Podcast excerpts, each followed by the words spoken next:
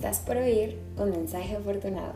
Bienvenidos a esta nueva sección de este su podcast de confianza, Dosis de Fortuna, un espacio de amor propio, autoaceptación radical y cuestionamiento constante, donde una vez a la semana les estaré dejando reflexiones bonitas de mi corazón para ustedes como un abrazo virtual.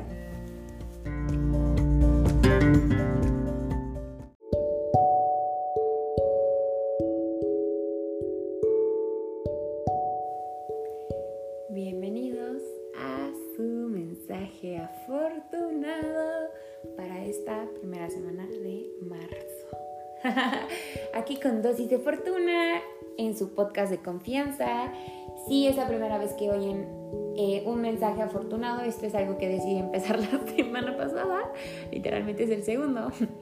Son mensajitos muy muy cortos, 10, 15 minutos, como van a ser probablemente todos mis podcasts igual donde les doy un mensaje de cosas bonitas, invitaciones eh, sobre, o reflexiones sobre cosas importantes para nuestra semana y también para nuestra vida. La semana pasada estábamos hablando de cosas que podemos hacer para los días malos, los días pesados, también para los días buenos, agradecernos. Y esta semana quiero hablar de vulnerabilidad. Yo esta semana me sentí muy vulnerable en todos los sentidos de la palabra.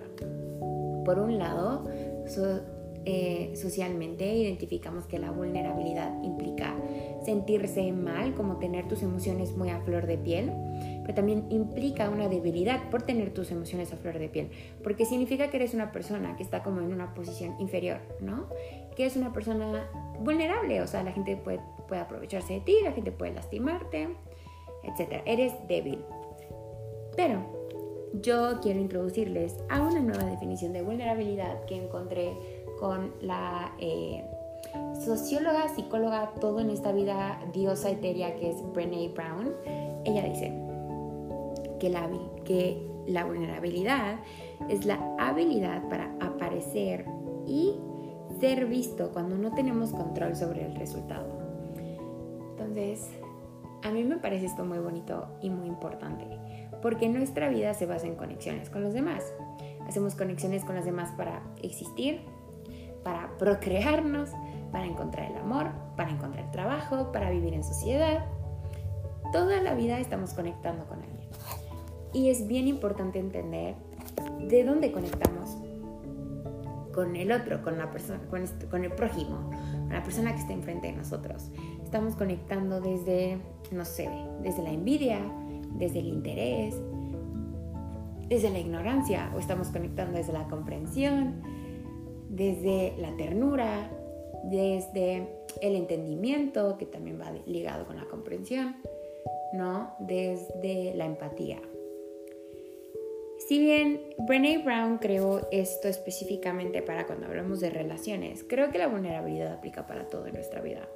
Y yo quiero contarles qué me pasó esta semana. Esta semana yo me sentí muy, muy mal. Tuve un episodio bien fuerte, creo que depresivo. Eh, yo no sé cómo le hice para despertarme de lunes a 5, de lunes a 5, de lunes a viernes e ir a la oficina, porque si no sabían, yo trabajo presencialmente en mi alter ego de 8 y media a 6 y media de la tarde, mi alter ego Godín estuve leyendo mucho de la vulnerabilidad porque encontré como un abrazo muy bonito en, estos temas. Y también porque me, pasó una situación eh, ayer, esto lo estoy grabando en un viernes. Viernes, ¿qué dice? Viernes 26 de febrero. Hoy viernes estoy grabando como tres episodios, by the way, que después ustedes van a oír. Este va a salir el domingo 28 de febrero, justo para empezar marzo. marzo. Ay, qué bonito. También, ¡oh! no, el primero de febrero, gente, es el cumpleaños. Ok, bueno, cambiando de tema radicalmente, regresando a nuestro mensaje afortunado de la semana, con esta vibra etérea, por eso estoy hablando tan bajito, espero les guste. me di cuenta que yo me hago mucho daño porque no me... Soy una persona, yo, nunca he tenido miedo de ser vulnerable en todo el sentido de la palabra.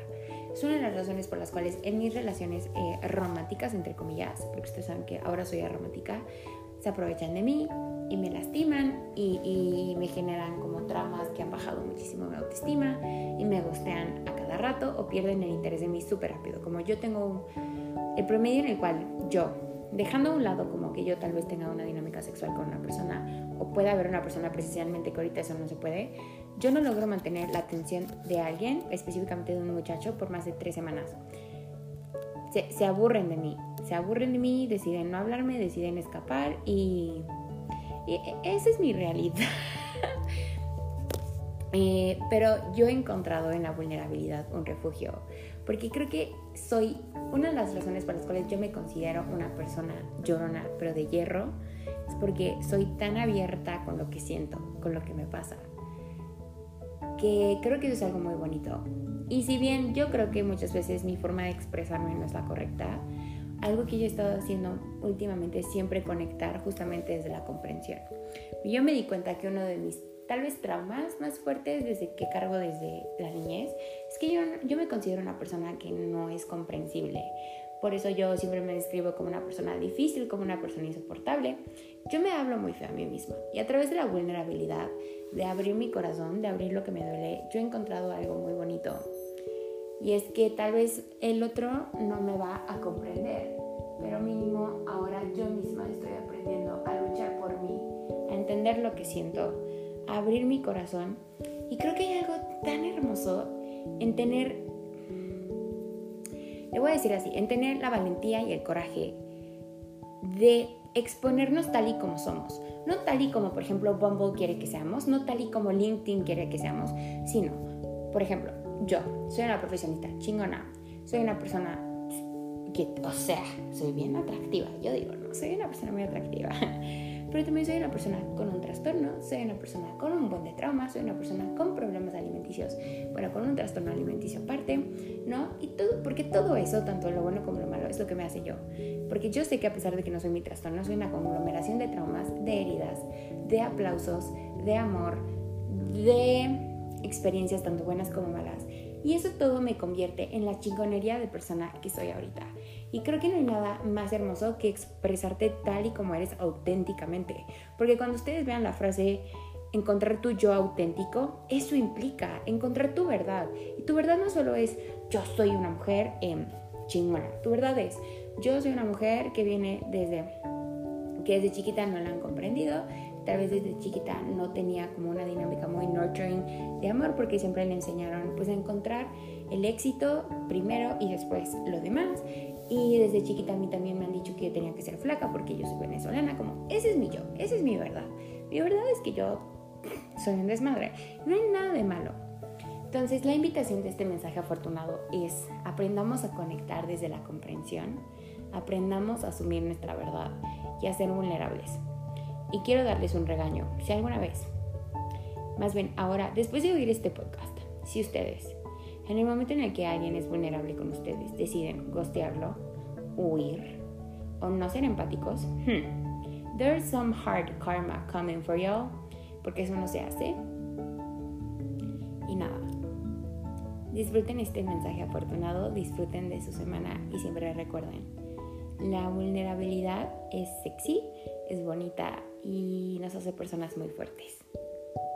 Que la fortuna siempre los acompañe.